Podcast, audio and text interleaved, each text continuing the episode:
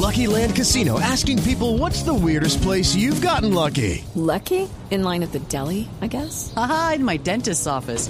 More than once, actually. Do I have to say? Yes, you do. In the car before my kids' PTA meeting. Really? Yes. Excuse me, what's the weirdest place you've gotten lucky? I never win and tell. Well, there you have it. You can get lucky anywhere playing at LuckyLandSlots.com. Play for free right now. Are you feeling lucky? No purchase necessary. Void where prohibited by law. 18 plus. Terms and conditions apply. See website for details.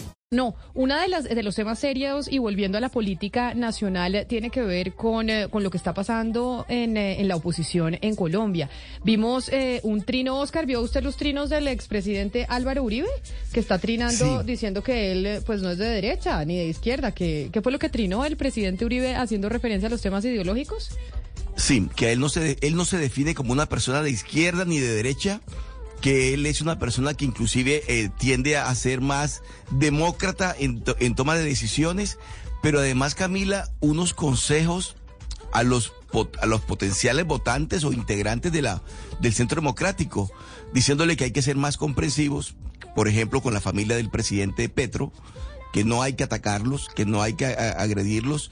Y eso es un nuevo, una faceta del, del expresidente Uribe modelo 2023, que mucha gente está sorprendida con ese, ese comportamiento del expresidente Uribe. Hace 19 Eh, horas dijo el expresidente Oscar, la seguridad democrática sirvió para todas las tendencias políticas. Podían recorrer el país, ha sufrido un deterioro desde hace buen rato, el crecimiento del narco y la negativa para que la fuerza pública accione puede hacer colapsar lo poco que queda de la seguridad democrática. Y después dijo, no he sido ni de derecha ni de izquierda, encasillamientos obsoletos. Recuerden mis intervenciones en eso.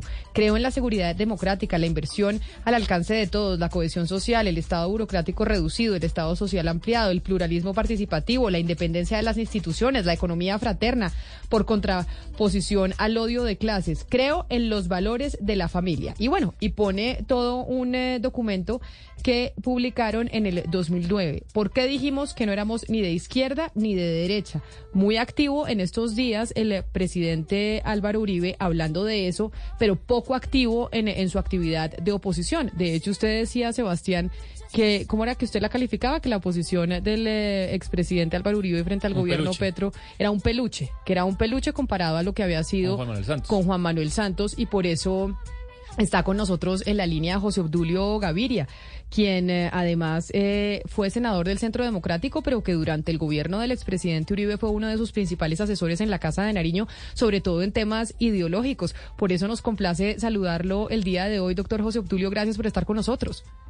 Camila, encantado de saludarlos. Bueno, explíquenos, explíquenos un, poquito usted, porque como dice, como dice Sebastián, el expresidente en términos de oposición está haciendo un oso de peluche con el, eh, con el presidente Gustavo Petro. No es que tenga que ser de otra manera, ni mucho menos. Pero ¿por qué? ¿A qué se debe ese cambio? Mm, Camila, yo conocí al presidente Uribe en el año 86, personalmente, pues lo conocíamos todos en el país por sus traye- su trayectoria. Y mm, de decir que es difícil encontrar una persona que tenga una línea de conducta y unas metas tan eh, prefijadas, tan claras. Y e- efectivamente, él nunca ha sido un hombre de derecha. Le cuento mi experiencia personal. Yo era integrante de un pequeño grupo político de izquierda que se llamaba Firmes. Lo dirigía Gerardo Molina y, oh sorpresa, en el 86, Gerardo Molina, ante la posibilidad de disol- disolución de su movimiento en Antioquia, que ya en el país estaba disuelto, eh, nos aconseja o nos recomienda conocer a Álvaro Uribe Vélez y reunirnos con él. Y nosotros entramos como un movimiento autónomo dentro del directorio que él estaba creando, que era una disidencia liberal, que se llamaba Sector Democrático del Partido Liberal. Y en ese momento representaba el, el sector lo que mal llaman progresista, que lo representaban en el país eh, Samper, Carlos Holmes en Bogotá, en Cali, eh, Hernando Gómez Buendía en, en Bogotá, en el centro de pensamiento que se llamaba Instituto de Estudios Liberales. Yo dirigí a partir del momento en que entré al- a, a esa corriente liberal el centro de, pensamiento que había fundado Uribe en Antioquia Instituto de Estudios Liberales de Antioquia. Y los ataques más duros, hasta el 90 más o menos, y hasta el 90, venían siempre de la izquierda. De hecho, a nosotros en el centro de pensamiento, en el Instituto de Estudios Liberales, nos atacaron con bombas eh, en actos terroristas las FARC. Ahora, lo que es un rompimiento, y yo creo que Oscar me, me acompañará en eso, que conoce bien el proceso. Pues, lo digo por la edad, no por, porque ustedes no sean muy ilustradas.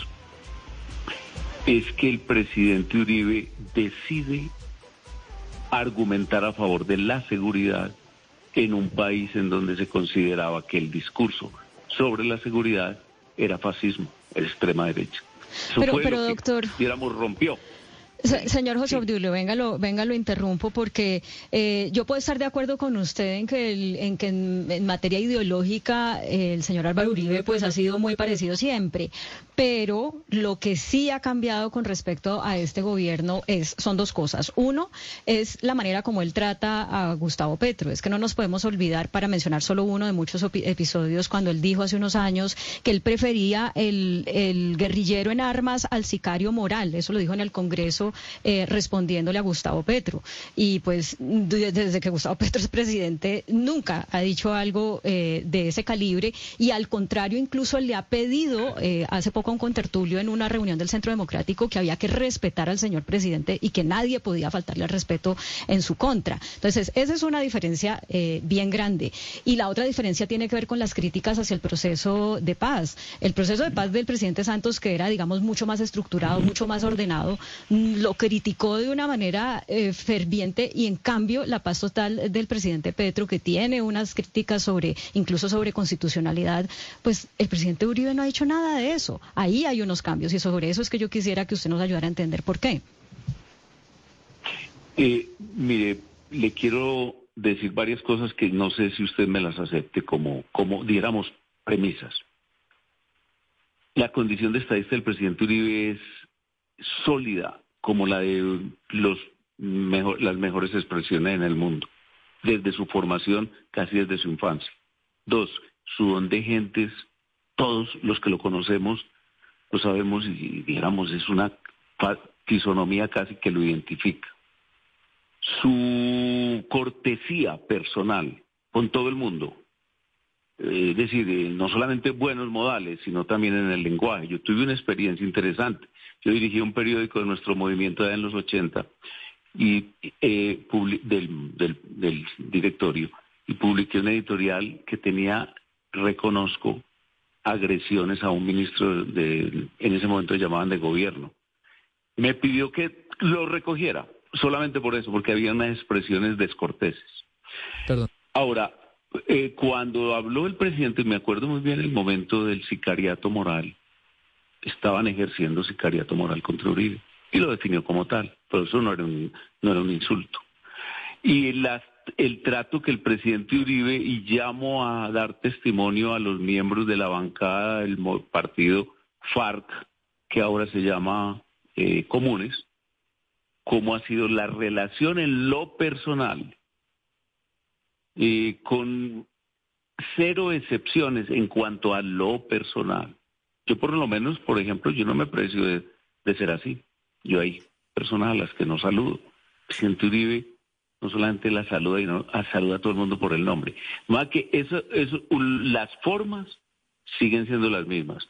Las expresiones respecto a nuestra a nuestro accionar como oposición son muy de fondo. Llamo y de pronto me dejan ahora un teléfono, yo se los envío a que lean nuestros informes de coyuntura, que él nos los lee y los ha aprobado en el sentido de, que son buenos documentos de, de, análisis. Y estamos hablando de análisis de coyuntura con el presidente Petro.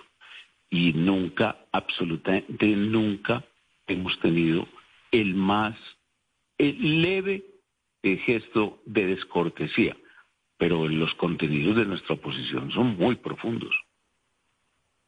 Sí, ex senador Gaviria. Bueno, primero, pues yo no estoy, no, estoy tan segura que las, que las madres de Soacha o las mamás de los falsos positivos estén muy de acuerdo con usted en lo de la cortesía cuando eh, el señor Uribe dijo que sus hijos no estarían recogiendo café. No creo que estén tan de acuerdo, pero le quiero preguntar sobre esta moderación de Uribe si tiene que ver con dos asuntos. Uno, pues que, que viene eh, próximo fiscal, ¿cierto? Vendría próximo fiscal. O dos, con las elecciones regionales y la alcaldía de Medellín y la situación que está viviendo la ciudad de Medellín. ¿Tendrá que ver con esos dos asuntos? No, no tiene absolutamente nada que ver. El presidente, de hecho, no va a intervenir para nada y además no lo puede hacer en la nominación que haga libremente el presidente Petro del candidato a la fiscalía, que además es uno acción que debe tomar la Corte Suprema de Justicia. De ninguna manera. Ahora, respecto a las madres de Suacha, hay una frase, yo sé la, a la que usted se refiere. Estarían recogiendo café, o bueno, creo que usted mismo la recordó. Eh, obviamente hay todo un, gran debate sobre el tema de cómo conducía el presidente Uribe las fuerzas militares. Pero en el escenario en que el presidente dijo esas palabras, eran perfectamente pertinentes en el escenario en que los dijo. Después, no solamente el presidente, sino el ministro Santos y todo mucha gente comenzó a tener una información que realmente no se tenía y que modificó completamente el comportamiento tanto del presidente como de su ministro Santos respecto a algunos sectores de la cúpula militar, que fue la famosa madrugada de los 23 eh, altos militares. Claro, doctor José Obdulio. Pero, pero frente a esa pregunta que hace mi compañera Ana Cristina, es que sí se han generado esas suspicacias de por qué el cambio de actitud del expresidente Álvaro Uribe, quien durante años ha sido la oposición en este país y quien, como le decía Claudia Palacios, se opuso al eh, proceso de paz con la guerrilla de las FARC durante el gobierno de Juan Manuel Santos y ahora está apoyando el proceso de paz del eh, gobierno de Gustavo Petro con el ELN y está también. Yo participé. claro, pero entonces lo que no se, lo que no se, lo que no se entiende, doctor José Obdulio, es cuál es la razón del cambio. La razón del cambio de actitud es una negociación para ver quién va a ser el fiscal y entonces hagámonos pasito eh, en, en, la política colombiana entre el presidente Gustavo Petro y el expresidente Álvaro Uribe, o por qué ese cambio radical. En cuanto a las formas, el presidente siempre ha tenido una actitud y una posición muy cortés con sus eh, eh, eh, con los presidentes desde el momento en que tuvo la primera relación, que entiendo que fue con el presidente Turbay. Claro, pero, pero digamos como que... Pero en lo personal, ahora nuestros, los contenidos de nuestra oposición al, al acuerdo de paz fueron completamente, primero basado en la doctrina y segundo en la situación real del país y tercero en la experiencia de su proceso de enfrentamiento con eh, las FARC y el ELN, que, eh, e incluso en el manejo del acuerdo con eh, la SAUC. Entonces ese rompimiento de una línea de trabajo que se traía, pues eso generó una confrontación política sumamente aguda, álgida incluso, pero de ninguna manera supuso que el presidente cuando mm, comenzaron a insinuarse las posibilidades de una reunión entre el presidente Santos y el presidente Duque, eh, Uribe para eh, determinar una línea de acción frente al plebiscito y, y por lo tanto a, a, un nuevo acuerdo de paz con las FARC, nunca utilizó malas formas, al contrario sí, presidente, voy para allá inmediatamente y allá llegó. No, pero, pero don José Obdulio, venga, yo, venga, yo lo interrumpo porque es que además eh, yo veo que el cambio no es solamente del expresidente Uribe, sino también suyo. Usted ha sido una persona que siempre lo hemos oído hablar, digamos, como de una manera muy directa, y yo siento que usted aquí lo que nos está tratando de decir es que, es que, que no, que, que, que todo sigue siendo igual, que el presidente Uribe sigue eh, siendo igual, cuando es apenas evidente que obviamente hay una diferencia en lo que él criticaba a Petro antes de ser Petro presidente y, lo, y como él criticaba un proceso de paz de un gobierno antepasado y el de este gobierno. Puede ser que ustedes en los documentos, pues sí, se ciñan, eh, digamos, a lo que consideran constitucional y demás, pero es la forma, es la forma lo que ha cambiado. Y eso, para eso fue que lo llamamos, para que nos diga por qué ha cambiado esa forma de hacer la crítica, por qué ha cambiado esa beligerancia, no para que nos negara que eso es así, porque eso es así. Eh, yo le hice oposición al presidente Samper y al presidente Pastrada sí que le hice oposición y yo no siento que yo haya cambiado. Simplemente que a veces mis escritos sí presentan de pronto una persona distinta, pero yo siempre he hablado así. Eh, a los que me conocen ahí en, el staff de la emisora saben que yo siempre he hablado así. Pero doctor José Obdulio, sí. los, los contenidos, claro, los contenidos siguen Pero entonces siendo... hablemos, no, los contenidos no siguen siendo los mismos, porque hablemos de, de una palabra que acuñaron. Pero espéreme un segundo, hablemos de una palabra que acuñaron en el Centro Democrático, y más que en el Centro Democrático, en el Uribismo, el castrochavismo. Desde el gobierno de Juan Manuel Santos se habló del castrochavismo. En la campaña de Gustavo Petro, cuando estábamos ah, eh, eh, en, elecciones presidenciales, se hablaba de parte eh, de ustedes del uribismo que íbamos a terminar siendo Venezuela que mejor dicho, aquí había llegado Cuba y había llegado Venezuela y íbamos a terminar allá. Y básicamente lo que está pasando es que vamos a terminar allá en algo similar porque no tenemos oposición, porque ustedes que la eran no lo están ejerciendo. No, no, al contrario, nosotros somos por los, los textos nuestros sobre la reforma laboral prácticamente prefiguraron todo lo que acaba de presentar la ministra. Sobre la reforma a la, salud, ni qué decirlo. pero con todos los contenidos, eh, prácticamente no aceptamos como válidos ni convenientes ni siquiera el título, prácticamente ningún artículo. Eh, con respecto a los llamados procesos de paz total y perdón social, nos hemos eh, pronunciado con toda la energía.